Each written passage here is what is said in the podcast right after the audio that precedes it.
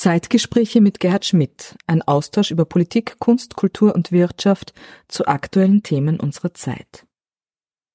Letzten Endes ist die EU ja immer noch ein Friedensprojekt und ist es auch immer ja. gewesen. Wahrscheinlich ähm, kommen wir jetzt in eine Phase, wo wir dieses Friedensprojekt sozusagen wehrhaft absichern müssen.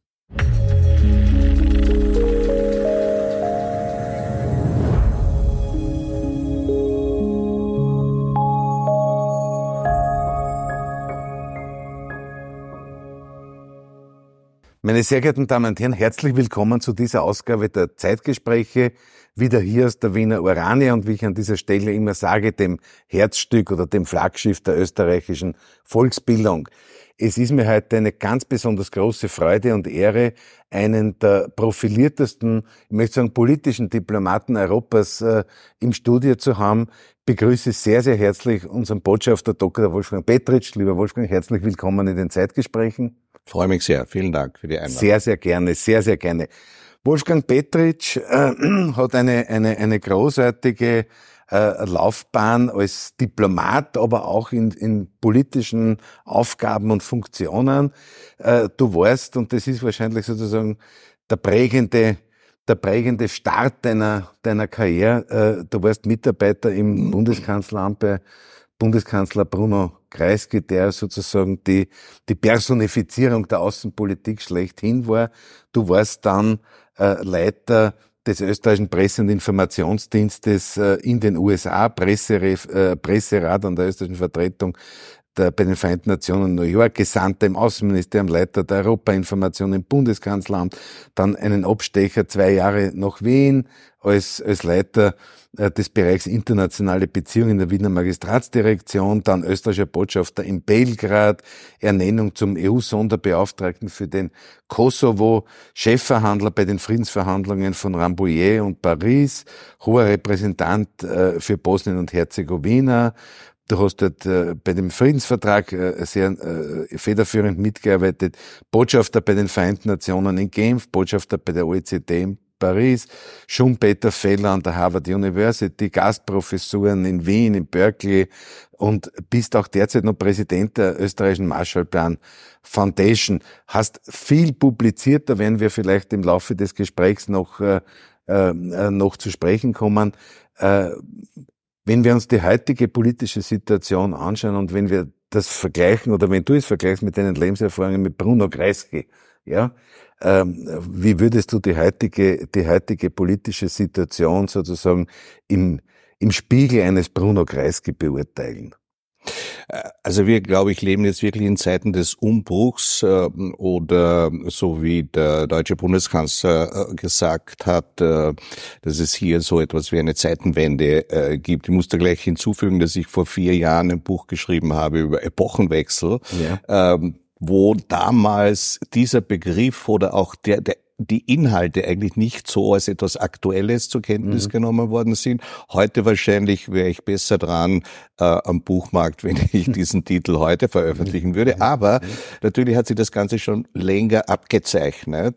Und ähm, ich meine, dass wenn man das mit äh, den 1970er Jahren äh, vergleicht, vor allem auch mit den 60er Jahren, in denen Bruno Kreisky schon politisch aktiv war als Außenminister, Außenminister ähm, dass äh, es einen äh, äh, dass es einen Unterschied gibt und dass es aber viele Parallelen gibt. Der große Unterschied besteht darin, dass es damals eine scheinbar oder tatsächlich klare Trennung zwischen Ost und West, zwischen den beiden großen ideologischen Lagern, Kommunismus, Kapitalismus, Demokratie, liberale Demokratie, Autoritarismus gegeben hat. Heute ist äh, man unter der, stehe ich jedenfalls unter dem Eindruck, dass ich so etwas wie ein man, ich äh, zögere zu sagen, neuer kalter Krieg, einen heißen haben wir bereits, aber jedenfalls eine Konfrontation entwickelt, die komplexer ist und die viele äh, fließende Grenzen und rote Linien, die überschritten mhm. werden, äh, hat. Ähm, es war zum einen also leichter damals eine Politik zu betreiben, wenn man eindeutig im westlichen Lager gestanden ist, äh, Teil der, äh, der NATO zum Beispiel gewesen ist oder Teil des Warschauer Paktes.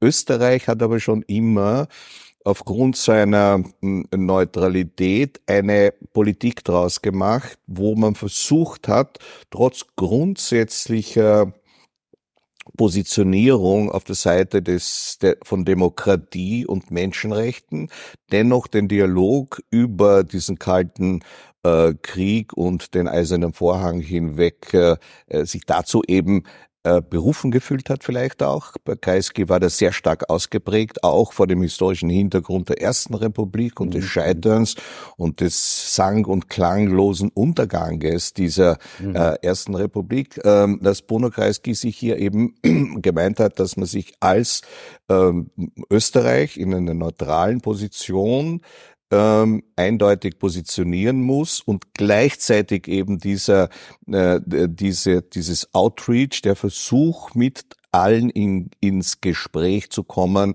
äh, das war irgendwo die Leitidee. Äh. Mhm. Heute stehen wir möglicherweise, aber immer noch sehr weit weg, vor einer ähnlichen Situation, wo es meiner Meinung nach darauf ankommen wird, dass sich sowohl die eine als auch die andere Seite etwas äh, bewegt, aber, äh, aber ohne von ohne dass wir jetzt, dass ich jetzt dafür bin, dass man sich da von Prinzipien löst, weil ich meine, eine Sache ist, muss man von vornherein klarstellen. Mit der, mit diesem Krieg hat Russland eine rote Linie äh, überschritten, die im 21. Jahrhundert von einer äh, von Europa nicht mehr akzeptiert werden kann. Polit ja. äh, Krieg als politisches Mittel muss ausgeschlossen bleiben. Aber darüber hinaus muss man gleichzeitig auch versuchen, was kann ich dazu beitragen, damit diese Situation äh, nicht weiter eskaliert. Es geht in erster Linie jetzt einmal auch um die Einschränkung, um das mhm. Containment dieses mhm. Konfliktes. Und da meine ich, äh, dass vielleicht, und das ist der dritte Unterschied, stärker als damals ein, ein Land selber und wir waren ja auch nie selber, mhm. wir haben das mhm. immer auch mit Willy ja. Brandt oder ja. mit Schweden, mit ja. äh, Olaf Palme und so weiter gemacht. Also, also wir haben da immer versucht, Koalitionen zu bilden. Aber heute, und das ist der Unterschied zu damals, muss das im Rahmen der Europäischen Union passieren. Das heißt, österreichische Außenpolitik oder auch die österreichische, ich sage ja immer, Neutralitäts Neutralitätspolitik ist Friedenspolitik, ja. ja. muss im europäischen Rahmen geführt werden und ist eine, hat eine zweifache äh, Linie. Zum ersten einmal natürlich die nationale österreichische Außenpolitik, mhm. die ich leider sehr vermisse, und andererseits äh, mhm. im Rahmen der Europäischen Union und durch die Europäische Union zu handeln. Dort ist diese, äh, diese Linie noch viel zu wenig ausgeprägt. Und Österreich müsste gerade als Land mit dieser Geschichte und Erfahrung in die Europäische Union hineinwirken und mit der Europäischen Union äh, äh, Dinge entwickeln, Politiken ja. entwickeln, die dann tatsächlich in die Richtung führen, die ich für die einzig richtig halte. Und das ist eben der einen, einen friedlichen Ausgleich zu finden. Bruno Kreisky hat ja äh, hat ja, es wird ihm auch immer zugeschrieben, du wirst es wahrscheinlich besser wissen, äh, hat er dann in den Verhandlungen in Moskau damals diese Idee eingebracht, die Neutralität nach dem Vorbild der Schweiz äh, zu definieren, was bedeutet, dass man gesellschaftspolitisch äh, eindeutig sozusagen im, im Konzert der westlichen Demokratien äh, ist und da im, im, im Zentrum, außenpolitisch aber versucht sozusagen auch Brücken zu schlagen.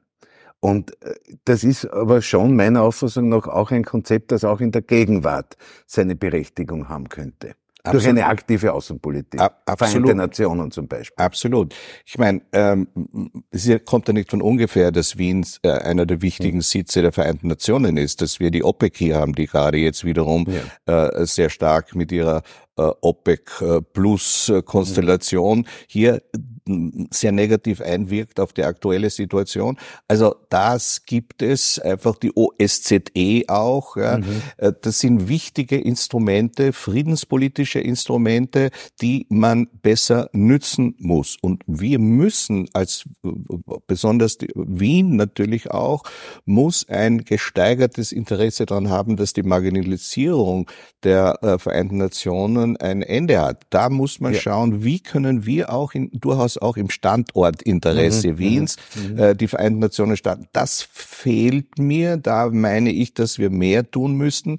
Da sind wir, da sind mir zum Beispiel die Schweizer ein Vorbild, mhm, ja, mhm. die in Genf den UNO-Sitz äh, mhm. haben, wo, äh, wo ich war immerhin sechs Jahre auch dort und ähm, wo ich eben gemerkt habe und auch durchaus einbezogen worden bin von den Schweizern, wie die dort ähm, äh, sozusagen Institutionen rund um die Vereinten Nationen etabliert haben, die verstärken das schweizerische Interesse an diesen Vereinten Nationen ja. und an dem, was ja. sie tun. Ja. Sie unterstützen, weiter vertiefen und so weiter. Und das fehlt mir ein bisschen hier. Ihr habt so den Eindruck, das ist ein bisschen isoliert, die, äh, die internationalen Organisationen von unserer Außen- oder auch durchaus auch äh, Innen- und Sicherheitspolitik. Denn, denn in Wirklichkeit ist Neutralität eine natürlich Friedenspolitik und damit auch Sicherheitspolitik. Ja.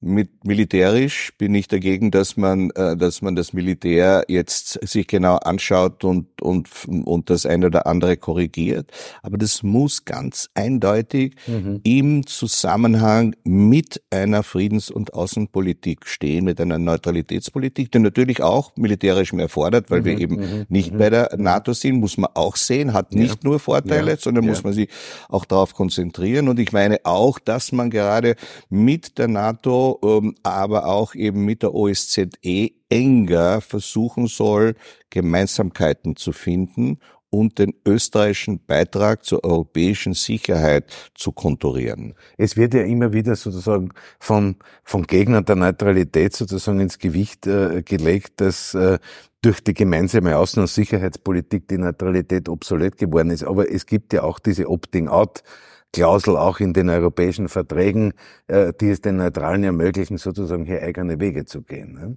Zweifellos. Ich meine, äh, dass wir äh, jetzt praktisch und lebensnah betrachtet in der Europäischen Union natürlich nicht mehr im klassischen Sinne neutral ja. sind. Ja.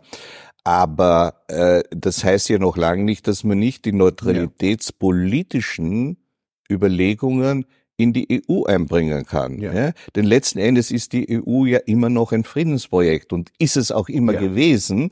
Wahrscheinlich ähm, kommen wir jetzt in eine Phase, wo wir dieses Friedensprojekt sozusagen wehrhaft absichern müssen. Ja, und dazu gehört halt für mich als Pazifist ist das schwer zu akzeptieren, ja, ja. aber das, der militärische Aspekt muss da mitbedacht werden in einer defensiven Weise, in einer klar konturierten Art und Weise, dass wir nicht zu einer imperialistischen Macht werden wollen als Europa, sondern wir wollen auf der Basis, auf der dieses äh, vereinte Europa ja begründet worden ist, hier weitermachen. Mhm zusätzliche Aspekte nehmen. Und wenn ich dann über Wehrhaft rede oder über Verteidigung, dann rede ich ja. auch über die soziale Dimension der, ja. äh, der Verteidigung, der Absicherung einer humanen Gesellschaft von Grund- und Menschenrechten.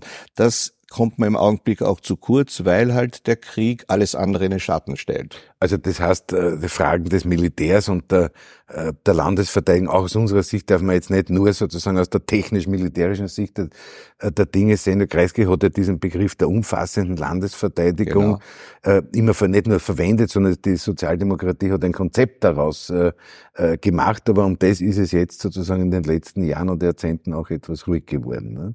So ist es. Und ich würde mir auch äh, erwarten, äh, dass äh, diese Regierung ähm, stärker auch den ähm, nicht militärischen Bereich mhm. der, der, mhm. äh, dieser umfassenden ja. Landesverteidigung ja. betont und das hat mir irgendwie erstaunt, mh, dass zum Beispiel der Außenminister sich nicht zu Wort gemeldet hat, so wie die äh, Verteidigungsministerin und gesagt hat, wir mhm. brauchen mehr Mittel. Gerade in, in dem wirklich schon historisch zu nennenden Erfolgen, die wir erzielt haben im Bereich der Friedenspolitik, mhm, mhm. der Ort mhm. der Begegnung mhm, und so weiter, mhm. hört man eigentlich nichts. Ja? Während das Militärische, okay, ist notwendig, durchaus ähm, angesprochen wird, ist von den anderen, von den diplomatischen Vermittlungs- und so weiter ähm, Beziehungen, äh, die wir in der Vergangenheit hatten, eigentlich nicht die Rede. Und letzten Endes wird es ja dazu kommen, dass man mit diesem schrecklichen Krieg wird irgendwie umgehen müssen. Mhm. Denn militärisch wird der, äh, fürchte ich, so wie alle modernen Kriege,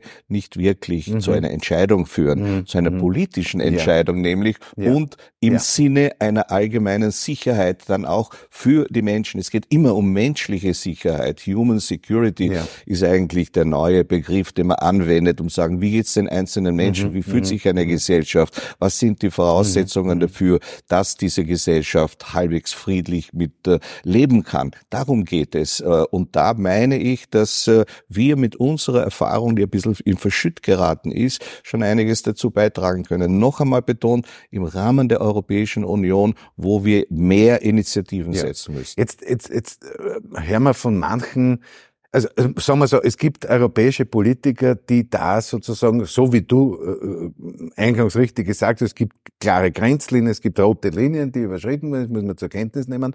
Aber es gibt Politiker im europäischen, im europäischen Konzert, die versuchen zu deeskalieren, die versuchen sozusagen eine Gesprächsbasis zu bewahren.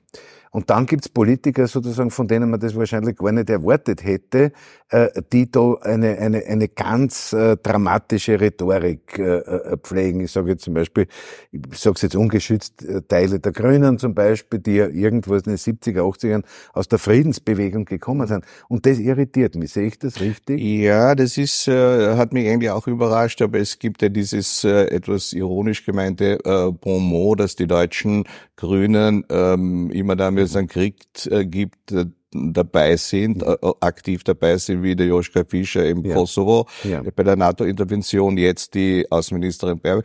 Also das ist schon, mm, äh, ja, irgendwie macht mich das in gewisser Weise sprachlos. Ich sehe aber natürlich auch die andere Seite. Was sind die Alternativen? Es gibt mhm. nur mhm. schlechte mhm. Alternativen mhm. im Augenblick. Ja. Ob du jetzt Waffen lieferst oder nicht lieferst, mhm. beides führt zu Ergebnissen, die mhm. nicht dem dienen, was wir wollen. Mhm. Das heißt, dieser Fokus auch in den politischen Überlegungen mhm. Mhm. nur auf das Militärische mhm. greift zu kurz. Ja, ja. ja, da meine ich, da gibt es viel mehr Raum, um zu überlegen, wie könnte man da was machen. Natürlich ist wahrscheinlich so, dass man sagt, es ist nicht die Zeit jetzt. Ja, ich meine, dass es sehr wohl die Zeit ist. Nicht, dass man damit groß hinausgeht und sagt, hört's auf mit dem Kämpfen und so weiter. Das wäre naiv. Aber dass da Überlegungen angestellt werden und ich äh, denke da zum Beispiel an, an Matti Atisari, der, der mich vor einigen, Präsident. der ehemalige finnische Präsident, der ein wirklich sehr spannendes äh, Konzept eines, ähm, äh, eines Vermittlungsinstitutes in Helsinki gegründet hat, wo ich immer wieder auch über die mhm. vergangenen Jahre mhm auch in der Ukraine äh, tätig war und in Armenien, also an den Hotspots äh, äh, am östlichen ja. Rand Europas sozusagen, und wo wir uns jetzt vor ein paar Monaten am Beginn des Krieges auch äh, wiederum per Zoom verständigt haben, was, und da geht es um die entscheidende Frage, welche Sicherheitsgarantien gibt es für ein, ein angegriffenes Land wie die Ukraine? Ja. Mhm, und es kann nicht nur aus dem Inneren der Ukraine kommen. Ja. Ich verstehe, es ist auch nachvollziehbar, wenn der, der, Präsident eines souveränen Staates sagt, wir wollen alle Gebiete zurück, die illegal mhm. genommen mhm. sind. Mhm. Aber mit dieser Verhandlungsposition muss man beginnen, ja. äh, weil äh, man kann, es von keinem Präsidenten eines Staates zu verlangen ist, dass er sagt, ich verzichte schon von vornherein auf etwas. Ja, ja, ja, Aber wissend auch, dass es hier immer um einen gewissen Ausgleich von Territorium und Sicherheit geht, ja, in mhm. sicheren Grenzen mhm. oder in fortgesetzt unsicheren Grenzen. Mhm. Ja? Mhm. Und damit will ich nichts äh, präjudizieren, sondern nur meinen, dass man hier einfach, und es geht leichter außerhalb der Staaten, mhm. und vielleicht ist mhm. Österreich oder auch mhm. der Finnland, obwohl sie entschlossen haben, NATO beizutreten, die haben irgendwo auch eine gewisse Glaubwürdigkeit, diese Überlegungen anzustellen, ohne zu sagen, wir wissen, wir kennen das Rezept, wie das funktioniert. Das, wie gesagt, ist etwas, wo ich meine, dass man mehr tun könnte, auch mehr tun sollte, weil nur dann äh, wird man mit etlichen Aspekten, mhm. Bekannten, bislang noch Unbekannten, äh, wird man dann vielleicht doch zu einer Lösung kommen, ja. die ungemein schwierig sein ja. wird und die auf etliche Generationen ja. auch die Fortentwicklung der, und das ist eigentlich der wirklich unangenehmste Punkt der ganzen Geschichte, die Fortentwicklung der europäischen Integration behindern. Ja, ja. Ja, ja. ja. Was, wenn, was mich, was mich äh, bei der ganzen Sache sehr nachdenklich stimmt, ist, äh, als gelernte Politikwissenschaftler wissen wir ja, dass so ein Konflikt nicht von einer Sekunde auf die andere wie der Blitz aus dem heiteren Himmel kommt. Ja? Äh, Konflikte haben ja einen, einen Vorlauf, die ökonomisch, geografisch, machtpolitisch, interessenspolitisch begründet sind. So, jetzt ist die Frage, ich nehme mal an, dieser Konflikt in diesem, in diesem Raum, ja, ist ja etwas, was äh, über längere Zeit sich aufgebaut hat. Und Europa hat das scheinbar, oder die westliche Welt, falls man so überhaupt noch reden kann, hat das scheinbar übersehen. Ja, das ist. Wie können wir, unser, wie können wir unseren Verstand schärfen, äh, diesen Konflikt rückwirkend zu analysieren, aber wie können wir den Verstand schärfen, äh, kommende Konflikte rechtzeitig zu erkennen? Der Rückblick ja. ist sozusagen immer, hat immer ja. eine größere Schärfe, als Natürlich. wenn man in einer Situation ja. drinsteht. Und wir reden uns da ein bisschen leichter. Aber dennoch ist es wichtig. Du hast einen ganz wesentlichen Punkt angesprochen. In Zeiten des Krieges gibt es keine wirkliche Reflexion. Ja, ja. da geht's dann irgendwie nur in dieser Kriegslogik eben weiter. Ich meine aber, dass es notwendig ist, um in Zukunft zu einer Lösung zu kommen, um Lösung ist eh schon ein großes Wort, äh, um Fehler in Zukunft auch zu vermeiden. Es mhm. beginnt klarerweise mit dem sehr stark als Triumph gefeierten Sieg im Kalten Krieg. Mhm. Ja? Mhm. Und da hat man zu wenig darüber nachgedacht, dass auch ein kalter Krieg nach der Beendigung einen umfassenden Friedens Plan benötigt. Der hat politische Implikationen ja. und der hat aber auch materielle, ökonomische. Ja. Denken wir an das, e, an das Ende des Ersten Weltkrieges, wo eigentlich nur mit Strafen gearbeitet worden ist, ja, mhm. und das den Kern gebildet hat für den Zweiten Weltkrieg und für, für mhm. die schrecklichen ähm, Dinge, die da in den 30er Jahren dann sich angebahnt haben. Insofern gibt's da ähnliche Entwicklung heute. Mhm. Vergleiche mhm. hinken immer, aber es ist ein bisschen so diese zwischen Ersten und Zweiten Weltkrieg, so 30er mhm. Jahre, mhm. wo, wo eben die Orientierung auch einfach äh, nicht vorhanden gewesen ist, so wie heute. Und ähm, man hat nach dem Zweiten Weltkrieg zum Beispiel in einem, würde ich meinen, äh, äh wirklich großen Wurf des aufgeklärten Eigeninteresses haben die Vereinigten Staaten den Marshallplan hier mhm. gestartet. Mhm. Ja, und haben gleichermaßen Sieger und Verlierer einbezogen. Mhm. Keine mhm. Unterschiede mhm. gemacht. Ja, mhm. in der ökonomischen Entwicklung mit klaren Prinzipien. Natürlich war das sozusagen der Beginn des amerikanischen Jahrhunderts ganz klar gekennzeichnet von Demokratie, die ja heute in den USA leider nicht mehr so funktioniert äh, von Menschenrechten und so weiter. Das sind, das waren, das waren sozusagen die Grundlagen, aber darauf konnten die Staaten jeweils was immer aufbauen. Und was damals auch begonnen hat, weil im Wesentlichen haben, das wird auch heute äh, immer wieder vergessen, haben die Amerikaner damals mit ihr, äh, mit ihrem Zwang zur Kooperation der europäischen Staaten untereinander mhm eigentlich die Grundlage für, ein, für das vereinte Europa gelegt, ja, im Geiste, ja. un, unbewusst, nicht gar, nicht immer, sondern es war auch diese, diese angloamerikanische Attitüde der Kooperation und, und, und so weiter. Und äh, das hat nach dem Ende des Kalten Krieges einfach gefehlt. Kein großer Entwurf, sondern mhm. wir haben gewonnen ja. und ihr werdet jetzt so, wie wir es schon sind. Ja. Und das hat klarerweise vor allem bei Russland eine ganz tiefes, ein ganz tiefes Trauma hinterlassen. Und kein Trauma entschuldigt einen Krieg, sage ich zwischendurch ja, noch einmal. Ja. Aber das hat man zu wenig berücksichtigt. Ja. ja. Und, äh, und da hätte man, und da hat es ja Ansätze gegeben. Ich meine, ich habe vor kurzem darauf hingewiesen, dass Putin mit dem damaligen NATO-Generalsekretär Robertson ein Gespräch geführt hat und gesagt hat, naja, wie wär's mit dem Beitritt Russlands? Ja, heute mhm. unvorstellbar. Mhm. Vielleicht damals auch schon schwer durchführbar. Ja. Ja. Aber da hat es dann schon auch annä eine Annäherung gegeben. Oder die, äh, die Rede Putins im Deutschen Bundestag, äh, Standing Ovations und auf Deutsch gesprochen und wirklich eine, eine Wer also ein, ein Werben um Ja. Deutschland und damit um Europa. Ja. Und dann die entscheidende Rede 2007 bei der Münchner ähm, Sicherheitskonferenz. Sicherheitskonferenz, wo ganz klar ausgelegt ist, wo was die Probleme aus Moskauer Sicht sind. Ja. Mhm. Dann hat sie das höflich angehört und ist zur Tagesordnung übergegangen. Ja. Also das ist. Und dann halte ich natürlich die, ähm, die, den, äh, diesen Assoziationsvertrag der Europäischen Union mit der Ukraine für einen ganz schweren Fehler. Ja, weil man hier nicht berücksichtigt hat, dass was für uns Ostpolitik bedeutet, Mhm. für Russland im Westen liegt, nämlich Ja, ja, die Ukraine. Ja, ja. Ja, ja. Also dieses strategische Europa, das jetzt eingefordert wird von der äh, EU-Kommissionspräsidentin, das es heute immer noch nicht gibt, hat es damals noch viel weniger gegeben. Ja? Und man kann nur, wenn man aus seiner Position der Stärke heraus agiert, muss man die Schwäche des, des Gegenübers mit berücksichtigen. Ja. Ja.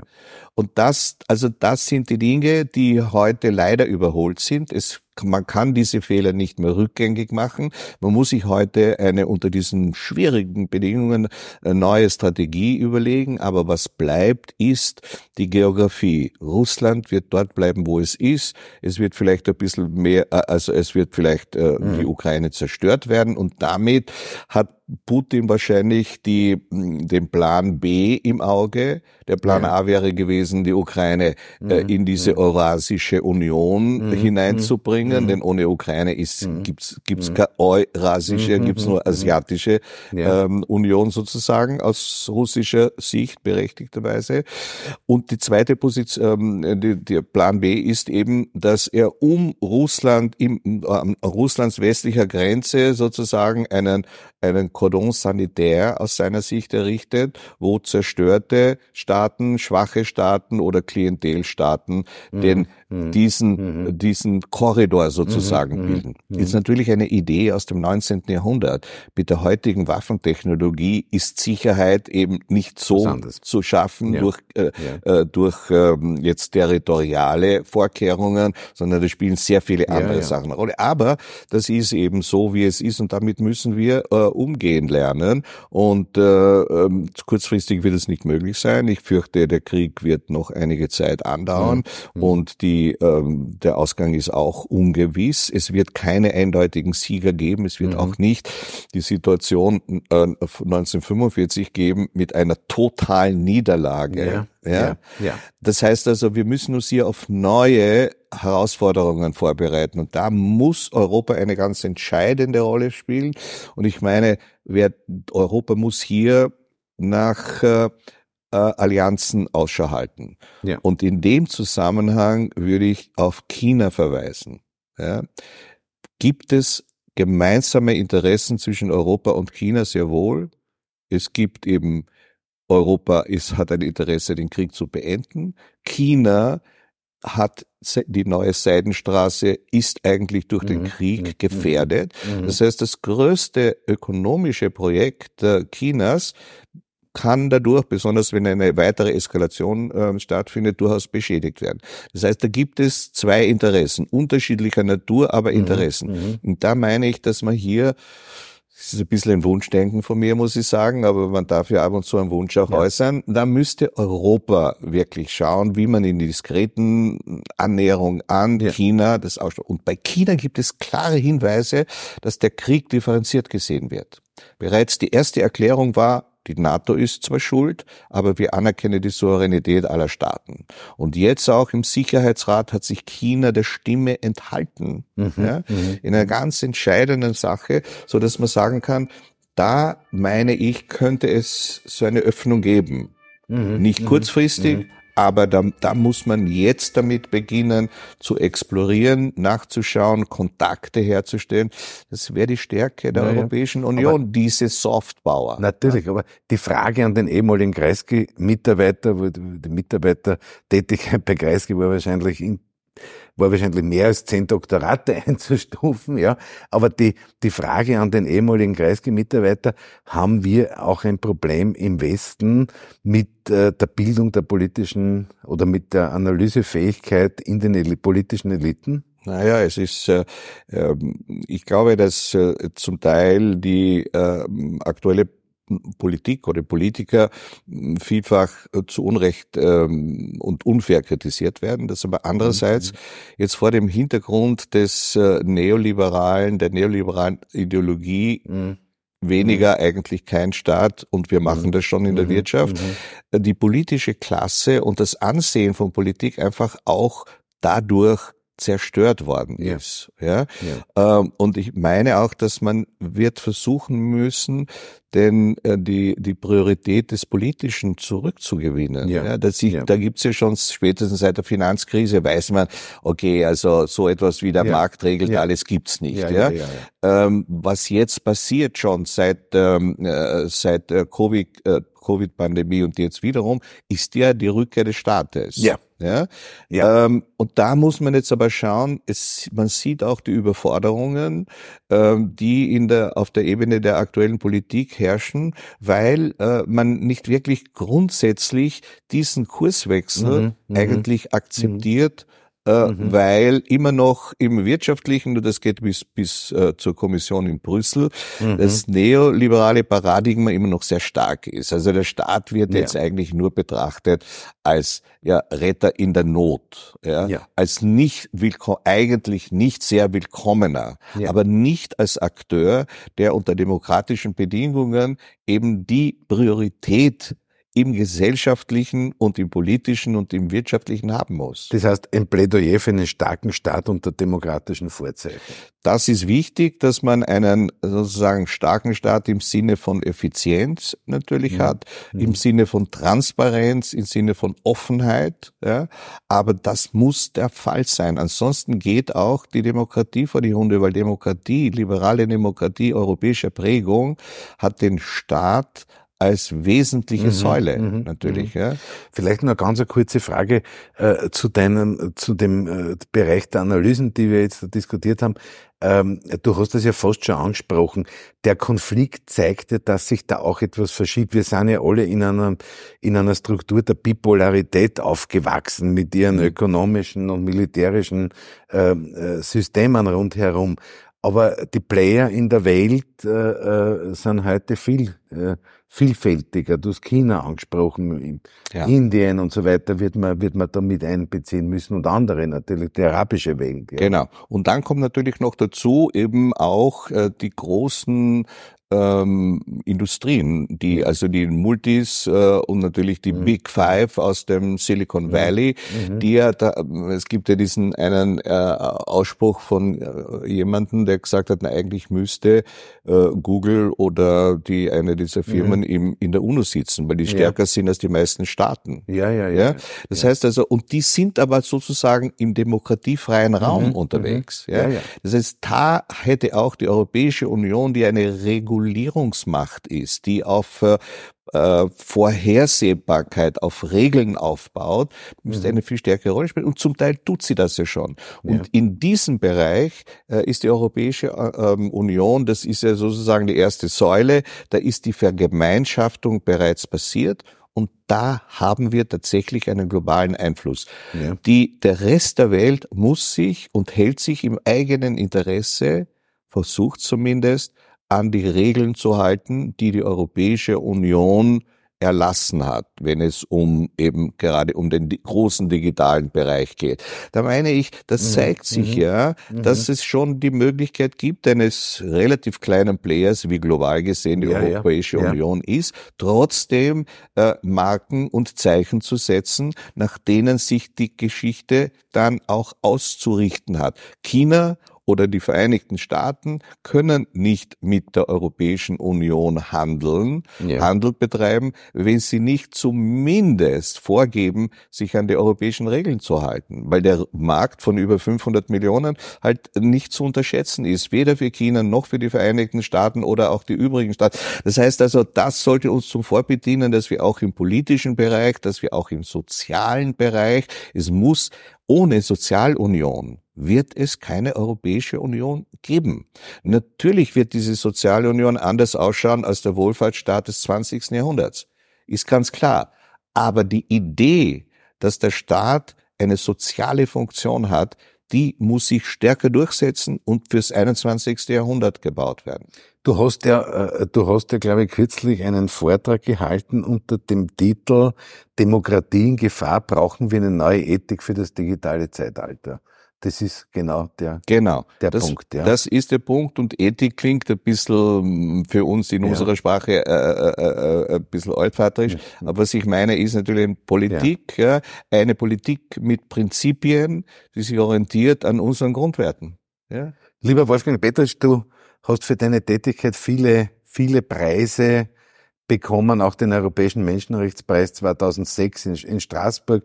Du publizierst äh, sehr, sehr viel, hast äh, äh über Bruno Kreisky äh, geschrieben, die Biografie 2010 gemacht. Du hast mit der Margareta Kopeinik gemeinsam über die europäische Chance geschrieben. Du hast über deine Tätigkeit im, im Kosovo geschrieben und so weiter.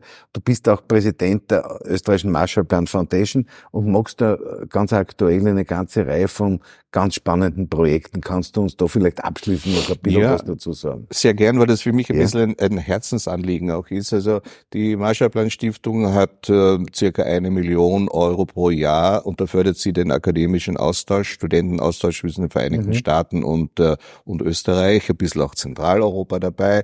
Äh, wir unterstützen Vorträge, Seminare, Konferenzen von Berkeley über Harvard mhm, äh, mhm. äh, bis nach Washington, Johns Hopkins. Äh, wir haben bereits mehr als weit über 1000 äh, Studentinnen und Studenten aus Österreich in die USA gebracht. Ähm, weniger Studenten von äh, den USA nach Österreich einfach aus dem praktischen Grund dort kostet das Studium so viel und wenn man da ein paar Monate weggeht, verliert man so viel an, an, ja. an, an, an sozusagen äh, Geld ja. dort. Ja dass sich das hier nicht auszahlt. Ja, ist diese ja. die paradoxe Situation, dass hier ja. zwei unterschiedliche Herangehensweisen an das Studium, nämlich wir, wo wir versuchen, möglichst allen zu ermöglichen und mhm. der Staat eben eine mhm. wichtige mhm. Rolle bei der Finanzierung hat, ist das in den USA eben nicht der Fall. Da versuchen wir ein bisschen auszugleichen. Aber ich habe jetzt auch vor einigen Monaten begonnen, jetzt im Zuge des äh, Krieges, was können wir, eine, wie können wir einen kleinen Beitrag ganz spezifisch leisten?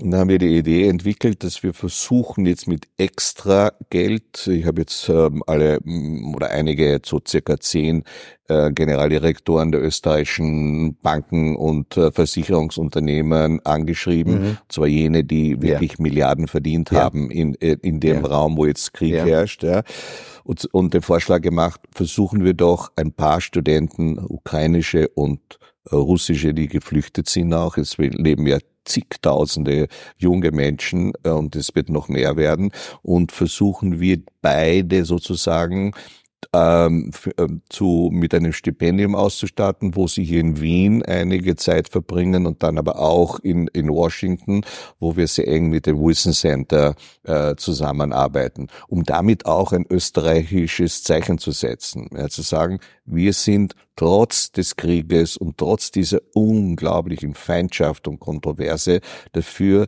dass wir jetzt die Generationen der Zukunft zusammenbringen und sagen, Freunde, irgendwann mal müsst ihr miteinander beginnen, wieder zu reden. Dazu einen kleinen Beitrag zu leisten, das ist irgendwo sozusagen mein, mein äh, österreichisches Herzensanliegen. Lieber Herr Botschafter, lieber Wolfgang,